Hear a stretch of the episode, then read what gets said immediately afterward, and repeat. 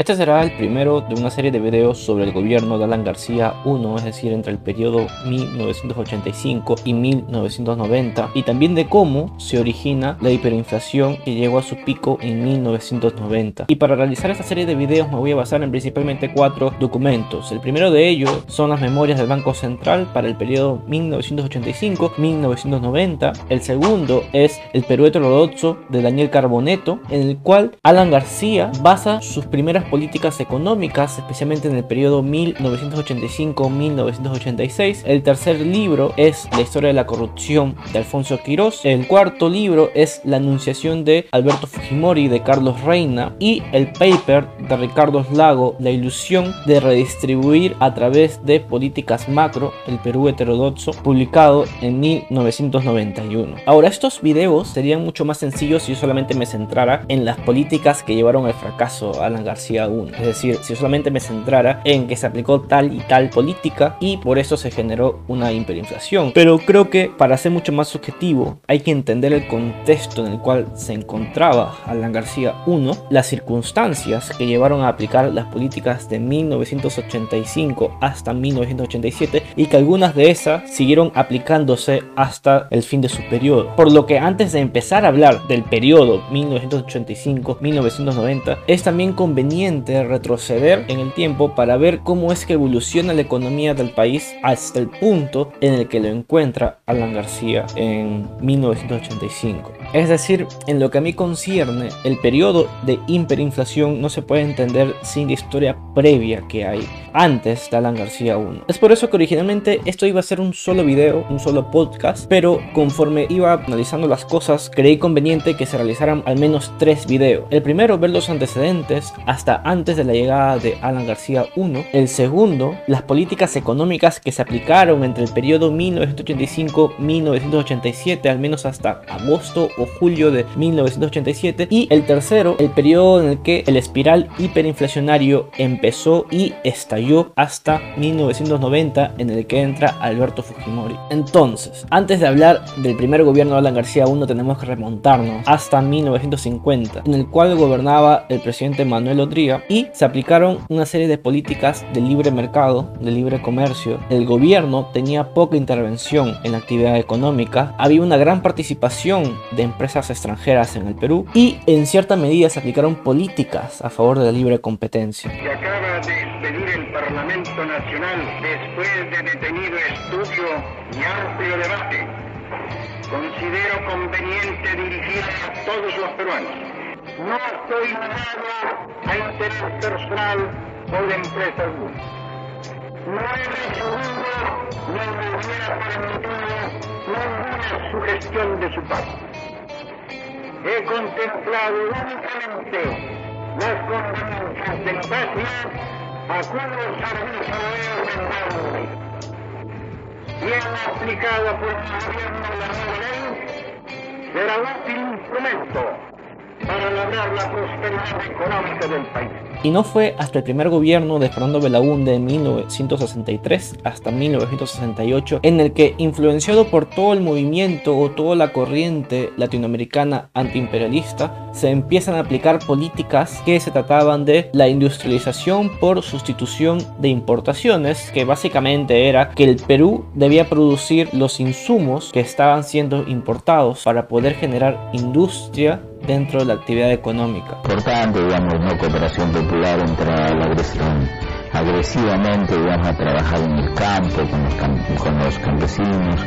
Y por otro lado, digamos, el proyecto de reforma agraria, que era interesante, eh, la nacionalización de la Caja de Depósitos y Consignaciones, la fundación del Banco de la Nación.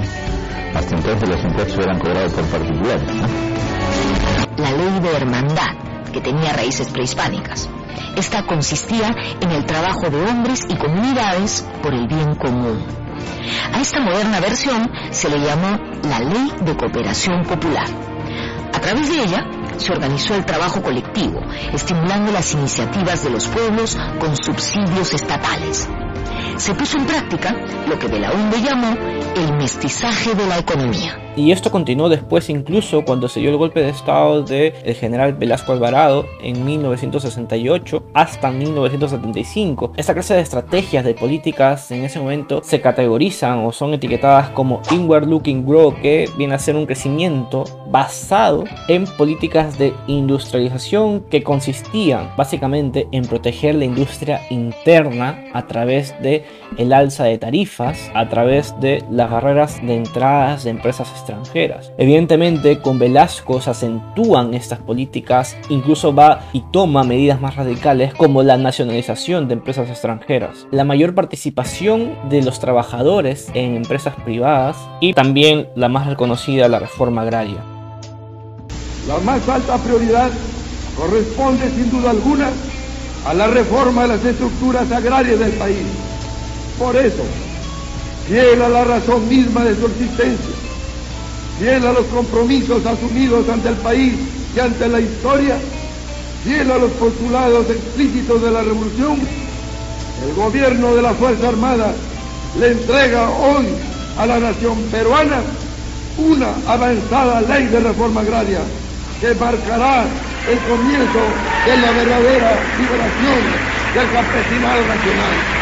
En ese periodo, 1950-1974-75, la inflación empieza a crecer, pero moderadamente. De hecho, en promedio, la inflación se encontró entre 2.7% y 2.8%. Sin embargo, debido a la radicalización de las políticas que tomó el general Velasco Alvarado, hubo una consecuente huida de capitales extranjeros del país para evitar que más bienes privados sean estatizados por parte del gobierno, lo que acentuó una crisis económica. Y esto junto al avance de la enfermedad del general Velasco Alvarado, quien sufría de diabetes, cuando su primer ministro Morales Bermúdez dio el golpe de estado hacia Velasco Alvarado. Sin embargo, en ese periodo el ingreso per cápita cae en un 5% y la inflación se acelera llegando al 70% en 1978. Es ahí donde el general Morales Bermúdez aplica una política de estabilización y liberalización de las importaciones. Y la economía en cierta manera se empieza a recuperar y la inflación se reduce parcialmente, pero no en gran medida aún, ya con la llegada de la democracia en 1980, cuando Morales Bermúdez manda elecciones y Fernando Belaúnde Terry gana las elecciones por segunda vez, la economía no estaba tan bien, aún no se terminaba de recuperar, sin embargo, el gobierno de Fernando Belaúnde fue mediocre, por no decirlo menos, en el sentido de que el PBI, cuando acabó su mandato, cayó en 12%, la inflación había llegado a un límite histórico de 130%, el déficit público era del 6%. Y esto era basado por factores internos, que era básicamente el mal desempeño de las políticas macroeconómicas en el gobierno de Fernando Belón de Terre, pero también por factores externos, que fue el fenómeno climatológico de 1983, también fue la caída de los precios de las materias primas, lo cual impactó en el ingreso fiscal, reduciéndolo, y también el incremento de la tasa de interés, lo cual acrudeció más la deuda externa. Y esto fue el contexto perfecto para que las políticas de los que en ese entonces se llamaba ortodoxas sean mal vistas. Aunque, como ya lo mencioné al inicio, es básicamente el único periodo en el que realmente se aplican políticas de libre mercado, de libre comercio, hasta en ese entonces fue en los años 50 con el gobierno de Manuel Odría. Solo hubo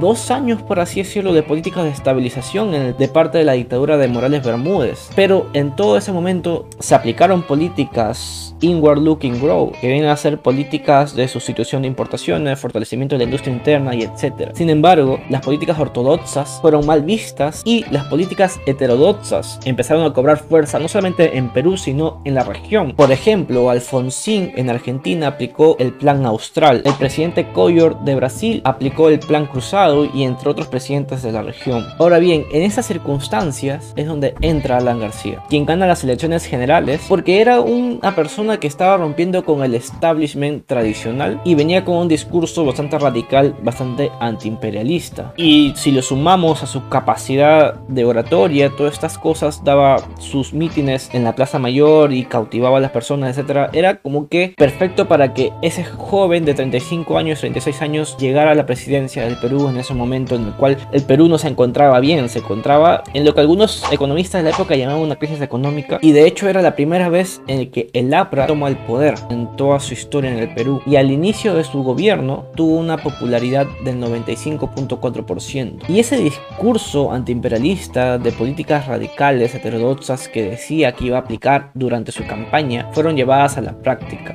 democrática que nos haga más libres, más justos y más dueños del bienestar y esa revolución aquí proclamo será la independencia real de nuestros intereses económicos. Nuestra historia económica, primero, hay una injusticia regional que separa Lima, la ciudad y la costa del resto del Perú olvidado. En Lima está el 80% de la industria. En Lima, no en los pueblos jóvenes que siguen siendo provincianos, sino en la Lima de la riqueza y de las clases medias, está concentrado el Estado con sus servicios administrativos de educación y salud. De seguir así las cosas, ¿para quién producirá Lima en el futuro si cada vez es más pobre el Perú? Lima seguirá tuburizándose de provincianos, pero hay una segunda dimensión de la injusticia, un divorcio económico de sectores. Cuando analizamos el funcionamiento económico del país, vemos que hay dos sectores claramente divididos. Está la industria moderna, la administración del Estado en todos sus sentidos y los servicios que nuestras clases medias brindan. Este es el sector moderno donde está el 85% de la inversión del Perú y solo trabaja el 38% de los peruanos. Pero al otro lado de la economía está el sector marginado, la agricultura rural andina, con millones de comuneros y parcelarios, y ese otro grupo humano que algunos han llamado el sector informal urbano, compuesto por desempleados, subempleados, habitantes casi siempre de los pueblos jóvenes. En este sector marginado trabaja o supervive el 62% de la población, pero solo tiene el 15% de la inversión nacional. Cabe preguntarse, ¿para quién producirá la industria si las mayorías son cada vez más pobres? ¿Qué administrará el Estado si no hay producción en el país? Vengo a decir que no habrá salida real mientras el Estado sea solo para la industria y la administración. No habrá revolución profunda hasta que el Estado llegue al comunero y al desempleado. Déjenme aquí, señores, rendir un homenaje al vendedor ambulante, que es la expresión simbólica del Perú empobrecido.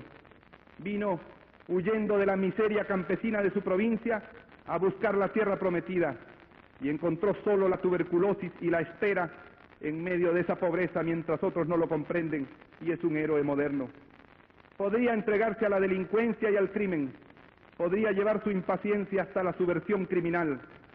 Y aunque la sociedad no le da trabajo, quiere ganarse la vida dignamente, camina por las calles llevando su mercancía como expresión de un pueblo honesto que quiere trabajo en igualdad y en bienestar.